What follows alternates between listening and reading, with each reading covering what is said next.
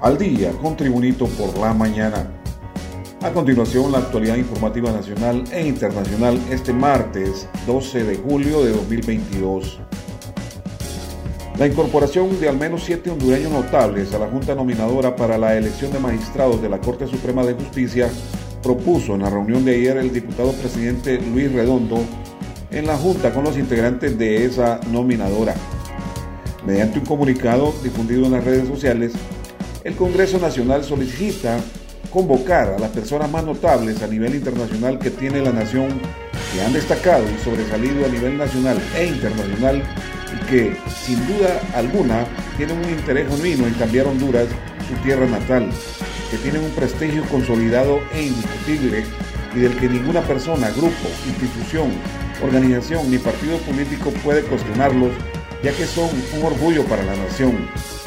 Los científicos María Elena Botassi y Salvador Moncada, Carol Miselén, Mari Vallecillo y Ajira Mendoza son los hondureños notables que ha propuesto al titular del Congreso Nacional para que integren la Junta Nominadora de Selección de Magistrados de la Corte Suprema de Justicia y también se suma a este número de notables propuestos por el presidente del Congreso Nacional, la hondureña Carla Mossi.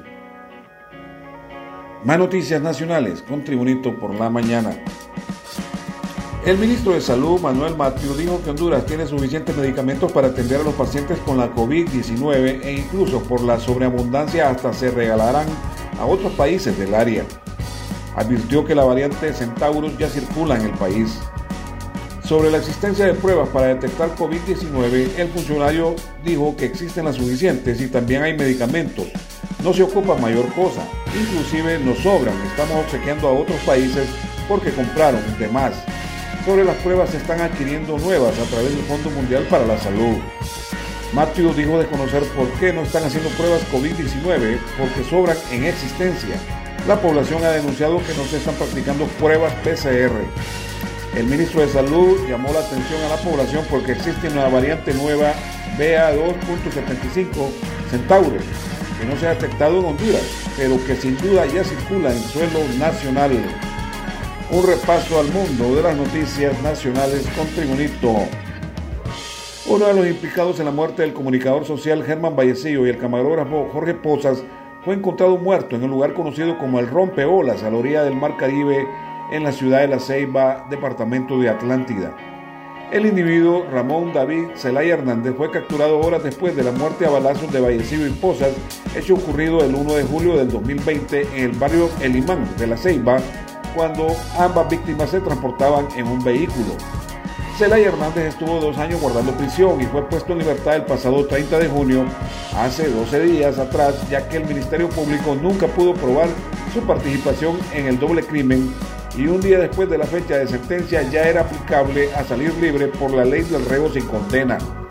La tarde de ayer lunes su cadáver fue encontrado con un disparo en la cabeza a la orilla de una de las playas de la ciudad de La Ceiba e inmediatamente corrió el rumor que se trataba de Zelaya Hernández. Proseguimos la actualización informativa con Tribunito. El alto índice de inflación podría conducir a una nueva revisión al salario mínimo que en el 2022 consideró el secretario de la presidencia, Rodolfo Pastor. Según el funcionario, la inflación efectivamente supera los dos dígitos, pasa de 9 a 10. El caso es que existe una inflación en su mayoría 65% que es importada porque es el resultado del precio de todos los productos que el país no produce y tiene que comprar. El secretario de la presidencia señaló que de esta forma podría haber una nueva revisión al salario mínimo en el 2022 y el secretario de la presidencia indicó que si hay alzas de precios en el extranjero, las mismas, por lógica, se trasladan a los consumidores hondureños. Continuamos con las noticias en Tribunito. Con 526 mujeres de cada mil personas, Honduras alcanzó los 9.597.739 millones de habitantes sin políticas públicas para aprovechar el bono demográfico también sin seguridad social para los trabajadores y los jubilados, según informe del Fondo de Población de las Naciones Unidas en el Día Mundial de la Población.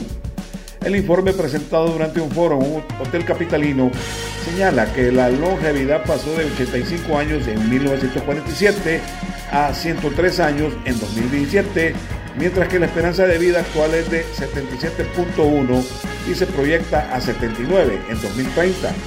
La fórmula para calcular la esperanza de vida es sumando la edad de los abuelos y los padres. Los departamentos de Francisco Morazán y Cortés concentran la mayor población económicamente activa con 1.2 millones y 1.1 millones de personas respectivamente.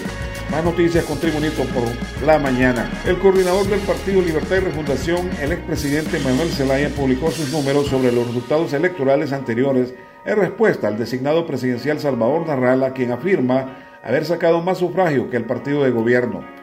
Al respecto, el expresidente Zelaya respondió en su cuenta de Twitter. En 2021, Xiomara Castro con la histórica votación 1.716.793 votos la alianza con 60 diputados tiene un promedio por diputado de 28.613,21. El Partido Salvador de Honduras con 10 diputados tiene caudal electoral de 286.182 votos. Libre con 50 diputados tiene caudal electoral de 1.430.660 votos. En las noticias internacionales desde Washington, el presidente de Estados Unidos, Joe Biden, dijo este martes al reunirse en la Casa Blanca con su homólogo mexicano Andrés Manuel López Obrador que la relación entre ambos es fuerte y productiva, es en las noticias que aparecen a veces en la prensa. A pesar de los titulares exagerados que vemos a veces, usted y yo tenemos una relación fuerte y productiva, expresó Biden durante los primeros minutos en la reunión con López Obrador en el despacho oval.